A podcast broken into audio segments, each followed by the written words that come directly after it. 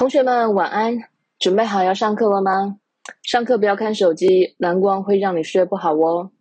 在节目开始前，让我花一分钟祝我的朋友生日快乐。Before the program begins, I would like to take a moment to wish my Italian friend Ili a happy birthday. Thank you for sharing life with me and leading by example in showing the love for life. Your positivity and zest for life are truly inspiring. Happy birthday, Ili. Here's to many more years of happiness and adventures ahead. Cheers！加油！最近故事课荒废许久，被春雷打醒才知道不能再睡了。如果像包公在额上画个月亮，就能日夜加班，日盼阳间，夜审阴间；或者像阿凡达，醒着是工作，睡着就变成纳美人继续工作。应该很快就会像电影最后的走向，变成完全的蓝皮肤。不妙不妙啊！这是个不眠的时代，白天醒不来，晚上睡不够。我的茶瘾和咖啡瘾越来越失控。前阵子眯着眼睛端着茶水走到电梯，准备去开会。同事笑问：“这样能开会吗？”我扬起手上冒烟的热茶水，答曰：“这是我的理智水。”喝下去，理智才会产生作用。同事大笑，接着问：“那咖啡是什么？”我回答说：“那是我的眼药水，喝了眼睛才会张开。”今天的故事呢，是一个女生挑老公的时候，眼睛介于张开与没张开之间，究竟算不算有好眼光呢？故事是这样子的，这个故事叫做严氏，顺天某生。家贫，职岁饥，从父之洛，性钝，年十七才能成服。就是说，顺天有一个书生，家中很穷，刚好遇上荒年，跟随父亲到了洛阳。他生性駑钝呢，年十七才勉强能写成一篇完整的文章。这个剪裁的裁字，当做才能够的才，是古文常见的通假字。科举时代，考生习作八股文，最初先学写一段，然后再学写半篇，逐渐的学写全篇。能够写成全篇的，叫做成篇或成幅。这个书生呢，丰仪秀美，能雅谑，善尺读，见者不知其中之无有也。但是这个书生呢，却仪表文雅，相貌秀美，很会谈笑戏谑。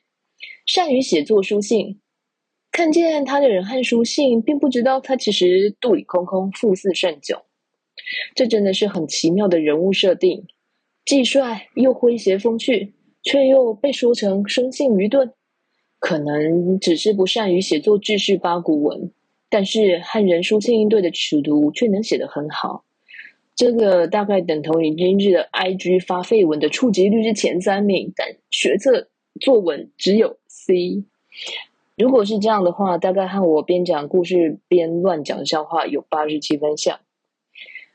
但这位某生不是主角，咱们朴兄连给他一个信都懒啊。吴和父母寂寞，孑然一身，受同盟于若瑞。不久呢，他的父亲母亲相继去世，只剩下他孤身一人，在若瑞一带教私塾度日。在古文中啊，有提手边的受和没有提手边的受呢，常常混用。这里是传道授业的授同盟啊，所以其实虽然他们有提手边，但是提手边的那个受字是教课哦。十村中严氏有孤女，名氏义也，少慧。父在时常教之读，一过则记不忘。当时呢，村里面有一个严家的孤女，是名士的后代。她从小就很聪明，父亲还活着的时候呢，曾经教她读书，只学一遍就记住了。哎，我们的女主角严氏出场了，一开始人设就是个超级聪明的女生。这对互补型的男女主角会怎么牵起他们的缘分呢？十数岁，学父吟咏，父曰。吾家有女学士，习以不变耳，终爱之。其则贵婿，父卒，母执此志，三年不遂而母又足。这是说严氏在十几岁的时候就学着父亲吟咏诗文。这父亲说啊，我家有个女学士啊，可惜不便。这是指说，可惜他不是个男生，不能够像男生一样加官戴帽。这个“变”字呢，是指男子加官啊。自然不是男生，这学问就不能拿去换功名利禄。但爸爸觉得这个愿望呢，可以找个金龟婿来替代梦想，所以呢，特别宠他，期望为他选择一个贵婿。父亲死后，他的母亲仍然坚持这个选婿目标。过了三年，还来不及完成爸爸这个遗志，母亲也去世了。或劝世家事，女然之而未就也。这时候呢，有人就劝严氏啊，找个有才学的文人。也就是说啊，他现在父母双亡，要选高门贵婿绩优股恐怕很难，不如呢选个潜力股有才学的就好。至少呢，对方也会很欣赏严氏这样通才学的优点。严氏也认为很对，但还没有找到理想的对象。是林妇于原来就与攀谈，以自指裹绣线。女起事则谋守翰寄林生者，反复之似爱好焉。有一次啊，邻居的妇人过墙来和严氏攀谈，这邻居手中的绣线是用自指包裹着的。不知道该说这林妇呢风雅，还是说她物尽其用？我是很难想象把私人信件拿来当纸袋用是什么状况。然而上午说到某生善于尺牍的优点，竟然就这样成为良缘契机。严氏把那字纸打开一看，是那个书生寄给林父丈夫的书信。严氏反复阅读，似乎有好感。这个手翰啊，是指亲笔书信，翰是毛笔笔迹的意思，不是那个某生手上流的手汗。不然这个描写对着手汗反复之似爱好焉，也太恶了吧！林妇窥其意，思语曰：“此翩翩一美少年，孤与卿等年相若也。倘能垂意，妾主取修而和之。”女默默不语。这邻家妇人窥见严氏的心思啊，悄悄对他说：“这是个风度翩翩的美少年，和你一样没有父母，年纪也相仿。你如果有意呢，我就嘱托丈夫为你们撮合。”严氏只是双目含情，默默没有说话。古时候女生真的很辛苦，不说话呢，就是表示不反对。要是说太好了，赶快美少年介绍给我认识认识。绝对会被当时的乡民说得很难听啊！现在女生可不要这样，好就是好，不好就是不好，不要释放混淆讯息啊！复归以意受夫，林胜故与生善，告之大悦，有母遗金丫鬟托委之焉，刻日成礼，鱼水甚欢。这林父回去之后啊，就把意思告诉了丈夫。林生本来就跟这个书生啊非常要好，就告诉书生，嗯，女生愿意嫁给你哦。书生非常高兴啊，就把母亲遗留给他的金鸭指环托林生转给严氏作为聘礼。几天后举行了婚礼，夫妻二人如鱼得水，十分和睦。这个金丫环啊，是应该是指是有金乌的指环。传说中太阳里面有三足的乌鸦。被称为金乌，所以金乌呢也会指太阳。像成语“乌飞兔走”就是以乌指太阳，兔指月亮。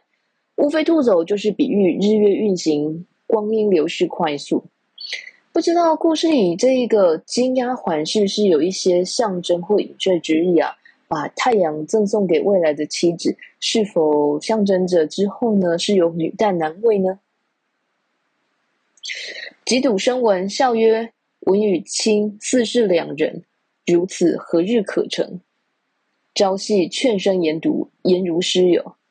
这等到啊，蜜月期过啦，严氏看着书生的文章，就笑着说：“你写的文章和你就像是两个人一样，像这样什么时候才能考中呢？”于是呢，早晚劝书生要认真读书，像老师一样严厉。人说，恋爱和婚姻是两回事。严氏结婚后才发现丈夫的另一面，他的另一面也就随之浮现。好严格哦！炼婚先挑烛具案自额，为丈夫帅。听漏三下，乃已。如是年余，生志意颇通，而在世在处，声名减弱，庸孙不及，父亲寂寞，好悲戚。这严氏啊，是多严格呢？到黄昏的时候，自己就先点灯，坐在桌前吟诵，作为丈夫的表率，直到三更才休息。像这样过了一年多，书生总算对于科举应试的八股文章较为通晓。可是每一次考试呢，都被触落，困顿失利，家中经济也因此陷入窘境。书生非常的失意落寞，只能嗷嗷悲哭啊，太惨了。女贺之曰。君非丈夫，父死便耳，使我易继而观，亲子直戒视之。这严氏好凶哦！严氏啊，看到丈夫这样失意见人，还责备他说：“你不像个男子汉，辜负了可以戴帽身份。如果让我改换装束，穿上男人衣冠，我看到高官显位，如同拾取草芥一样容易。”啊，这真是伤口上撒盐巴啊！生方懊丧，闻其言，闪视而怒曰：“闺中人生不到长屋，便以功名富贵，似在厨下汲水吹白粥。若官家于鼎，恐亦由人耳。”啊，这个书生呢，正在这个心情很差、懊丧之中，听到妻子这样对他说话，他就很生气，很怒瞪着他说：“你是不出闺房的人，没到过考场，你以为功名富贵就像在厨房提水煮白粥一样容易哦？”如果把书生的官帽戴在你的头上，恐怕你也和我一样，差不了多少。人说贫贱夫妻百事哀，这对夫妻很可能没有好结局的。但还好，他们两个都还蛮有幽默感的哈，这是良好的亲密关系中很重要的特质。女笑曰：“君勿怒，赐设棋，妾请一桩相待。倘落拓如君。”当不敢负渺天下事矣啊！这时呢，严氏就笑着说：“哎呦，你不要生气嘛！到了考试的时候，哈，请让我换了一关，哈，带你应考。假使也像你一样失意，哈，我就再也不敢小看天下的读书人了。”生亦笑曰：“亲自不知不苦，知一时请尝试之，但恐战落，为乡邻笑耳。”哎，这时候书生也笑了。哎，这夫妻俩还挺有默契的。他说：“啊，你不知道黄布的苦味，真应该让你去尝一下。但是呢，就怕你一装之后，万一露出了破绽，哈，恐怕就会成为乡邻的笑柄。”女生就说：“妾非细语，君常言焉有故如？请男装从军归，未为帝，君欲襁褓出，谁得辨其非？”这严氏啊，越说越真了。他就对书生说：“我不是在跟你开玩笑哦。你说过顺天有你的老家，那请让我换上男装跟你回家去，假称是你的弟弟。你从很小很小的时候就离开了家乡，谁能够辨得出这是真是假呢？”圣从之。哎，这个书生竟然就这样听从他了。女入房，惊服而出，曰：侍妾可作男儿否？生视之，俨然一少年也。生喜，便辞礼舍。交好者博有愧慰，满意累减，欲西而归。这是说啊，严氏进了屋内，换了男人的衣服出来之后，就说：“哎，你看看，我可以充当男人吗？”书生仔细看啊，哇，竟然就是个少年样啊！书生非常高兴，决定了向。邻居一一告别，有交情比较好的，就稍微给他一些馈赠作为路费，这样就有钱买一头瘦驴。虽然并不是非常的好，但是总可以载着妻子回到顺天老家。不然古时候女生缠足的话，是走不了长路的哦。生属兄尚在，见两弟如冠玉，甚喜，承系续故之。又见萧干功苦，备益爱敬。这时，在家乡里面，书生的堂兄还在，看到两个堂弟美如冠玉，非常的欢心，从早到晚都来照顾他们，又看到他们宵衣干食的用功苦读，更加爱护尊敬他们。故意减法除奴，为供给使，幕后则遣去之。这个堂兄啊，替他们雇了一个小童，作为他们使唤之用。但是呢，到了黄昏的时候啊，严氏和丈夫就会把小童打发回去。这对这个旁人来说，会觉得哇，好客气的兄弟俩啊！但我们知心观众就会知道，童仆留下来真的很容易让事情露馅啊，还是不要吧。羌中吊庆，兄自出周旋，弟为下为堵，居半年，罕有堵其面者，客或请见，兄辄代辞。这是说乡里呀，若是有吊丧啊、喜庆之类的事，都是书生自己去周旋应对。这个假弟弟总是在家中读书，过了半年，很少人见过严氏的面。就算客人有时候求见，哥哥总是代为辞谢。读亲闻，续然骇异，或排闥入而破之，一一便亡去。客见风采，又共倾慕，由此名大噪，世家争愿坠焉。这时候，有人读了严氏的文章，睁大眼睛惊叹不已；或者有的人就突然推门闯入，强迫相见。严氏呢，做个揖呢，就逃跑回避。客人看这个假弟弟的风采，又都倾倒，由此呢，名声大噪。一些世家大族争相想要招赘他做女婿。叔兄伤之，唯惨然笑；再强之，则言。始至青云，不及地，不婚也。这堂兄啊，当然只好来商议。严氏只是小小的内心 OS 是：拜托我不行。堂兄当然不明所以，就会再强求他说：“哎，不错啊，这些婚姻都不错啊。”这个假弟弟就说：“我立志取得高官，不考中绝不结婚啊。”会学识按铃，两人并出，兄又落，弟冠军应试。中顺天第四，到了考试的日子来了，两人一起去考试，书生再度落榜。假弟弟严氏则以科试第一名的身份参加乡试，考中顺天府的乡试第四名。明年承进士，授同城令，有立志巡迁河南道掌印御史，富乐王侯。这第二年呢，严氏又接着考上了进士。并且被授予了同城县令的官职，因为他治理有方。不久呢，又升迁为河南道的掌印御史啊，富贵如同王侯。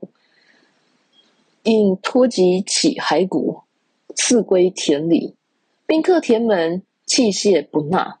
又自诸生以及显贵，并不言取，人无不怪之者。等到后来呢，严氏托病，就请求退职。到后来，严氏演难忍的这场戏要怎么收场才好呢？于是他托病请求退职，皇帝恩准他卸任返乡。宾客求见营门色图，但严氏始终辞谢不见。这个假弟弟从儒生开始到身份显贵，从来不提婚娶，人们没有不觉得奇怪的。这里呢，把严氏的官场生涯写得比较简易，但是呢，从后文可以得知。严氏可是当了十年官，真不晓得他到底是怎么熬过来的。归后见之弊，或疑其私，扫察之，殊无苟且。严氏这个假弟弟回乡之后呢，渐渐的会买了一些婢女啊，有人疑心这里面应该有什么吧，但是呢，那个堂嫂仔细的观察，确实没有什么。的行为啊，吾何名鼎格，天下大乱，乃杠嫂曰：“实相告，我小郎妇也，以男子踏戎不能自立，负气自为之，深恐不扬，致天子召问，一笑海内耳。”没有过多久，明朝灭亡了，天下大乱。严氏这时候才告诉了堂嫂说。实言相告，我是你堂弟的太太，因为丈夫平庸无能。这个踏绒啊，本来是细毛的意思，引申为低贱或者是资质挪钝。他说啊，这个男子啊，丈夫啊，踏绒平庸无能，不能够自立功名，所以我负气，才女扮男装，自己求得功名，生怕要是事情传扬出去，致使天子诏问啊，恐怕会被天下人所耻笑。哎，这事真是匪夷所思，对不对？嫂不信，这堂嫂当然不相信啊！怎么办？要验明女子正身，很简单，脱靴而视之足。对，这严氏呢，脱下了靴子，让堂嫂看一看自己的脚。没错，堂嫂这时候就哇，是恶，是靴中则絮满耶。堂嫂惊讶了起来。靴子里面满满的塞满了碎棉絮，哎，总不能在堂嫂面前宽衣啊！这个堂嫂又大叫非礼了。古时候的女生就是这一点惨，也是这一点方便啊。如果以戏剧效果来说的话，于是始生成其贤，仍闭门而辞服矣啊。那此后呢？因为已经改朝换代了，严氏让书生承袭了这样的头衔。自己闭门，重新身处闺阁之中，就不再出来闯荡江湖了。呃，生平不孕，所以出资购妾，谓生曰：“凡人至圣通显，则买姬印以自奉。我换姬十年，犹一生耳。君何福泽？坐享佳丽。”这是说严氏啊，一直没有办法怀孕。于是呢，就出钱哈，让丈夫买妾，跟这个书生说：一般人啊，要是身居显贵，都要买姬妾侍女来供自己享受。我为官十年，都还是孤单一生。你是多么的有福泽啊，怎么能够平白享受佳妇美人呢？哈，这个太太有点酸，又有点好笑啊。生曰：面首三十人，请亲自自耳。好，相传为笑。书生回答说：“面首三十人，男宠可以有三十个，请夫人自行办事吧。”这夫妻俩彼此啊，就以这件事相互调笑取乐。面首三十人这句话是有典故的，出自于史书啊，在《宋书前废帝纪》里面提到，山阴公主私生活比较乱，跟她的皇帝哥哥说。妾与陛下虽男女有殊，俱托体先帝。也就是说啊，我们都是先帝生下来的，虽然我们男女是不一样。陛下六宫万属，而妾为驸马一人，事不均平，一何至此？哎，陛下你后宫上万人，我只有驸马一个人，这实在是太不公平了。结果呢，他的皇帝哥哥呢，竟然就替他置面首左右三十人。这个面首啊，就是男宠啊，古代专供贵妇人玩弄的美男子。然后这个是词典上面说的。我本来还觉得这个哥哥还蛮有趣的，没想到一查，这位南朝宋前废帝刘子业，我看了维基上面计算他在位一年一百七十三天。在他十六岁被刺杀之前，做了许多伤天害理、倒行逆施之事啊，实在令人瞠目结舌。怎么不到两年时间有办法做这么坏的事情？而且他还这么小。史书上的评价说：“哈，如果啊，这个武王啊讨伐商纣的时候啊，数落这些罪状啊，根本比不上这个前废帝的万分之一。”不怕看了做噩梦的同学，可以自己去查看看哦。魏晋南北朝时的人，人生真难啊。关于啊这一段话，前人的评论说，生平不孕育十分的重要，因为在这个故事里面啊，就怕出这个破绽。万一御史时生子，奈何？是没错啊，他可以藏小脚，又藏不了肚子，藏不了生小孩是吧？总不能塞回去。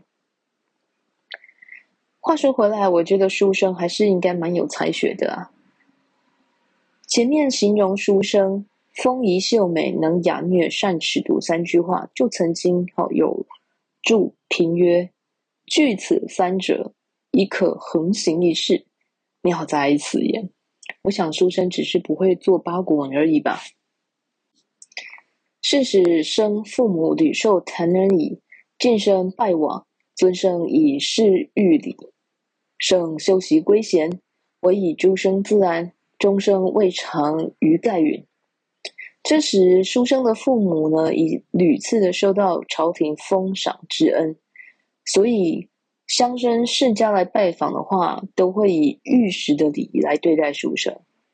可是呢，书生蛮羞于承袭闺阁女子求来的功名，所以呢，只以一般的儒生自安身份，终身没有做过官教。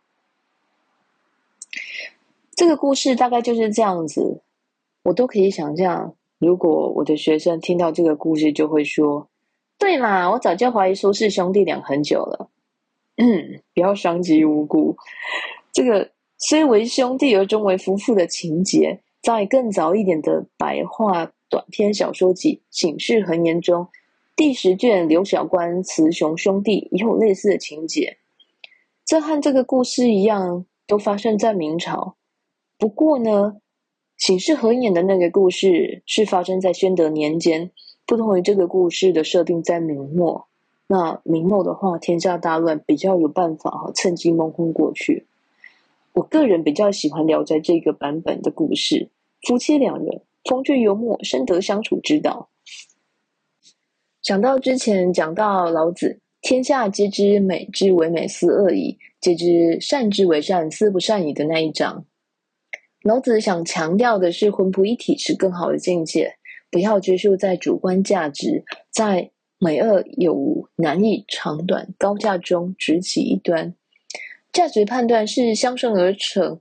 既不是判然对立，也不具有绝对性。超越这些人为的造作，会更能够体会魂魄一体的境界。我举了一个简单的例子，试着说明：当你是个小孩的时候，你只要做个小孩就好。可是，等你知道什么是好孩子，也会知道什么是坏孩子的时候，你在家里就不太妙。当你是个学生的时候，你只要做个学生就好。可是，等你知道什么是好学生，也会知道什么是坏学生的时候，你在学校里就不太妙。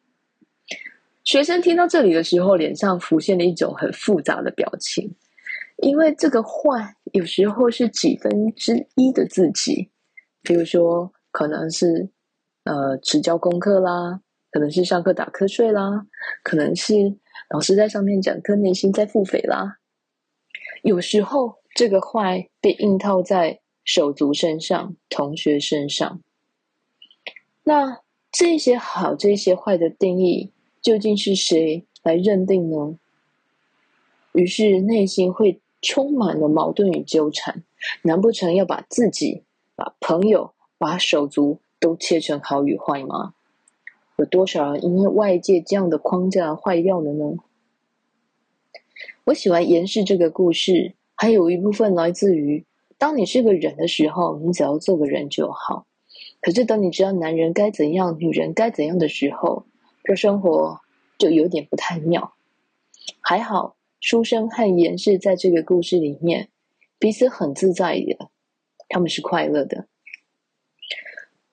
庄子《人间世》里面有一句话说：“名扬，名扬，无伤无形，无形细躯，无伤无足。”名扬是荆棘的意思。这句话是说，荆棘啊，荆棘，不要阻碍我前行，我弯弯曲曲的走吧，不要刺伤我的脚。如果我们不能，我们不能改变世道上的荆棘，也不要放弃前行哦。我们找到空隙，迂回前行吧。晚安，祝各位同学好梦。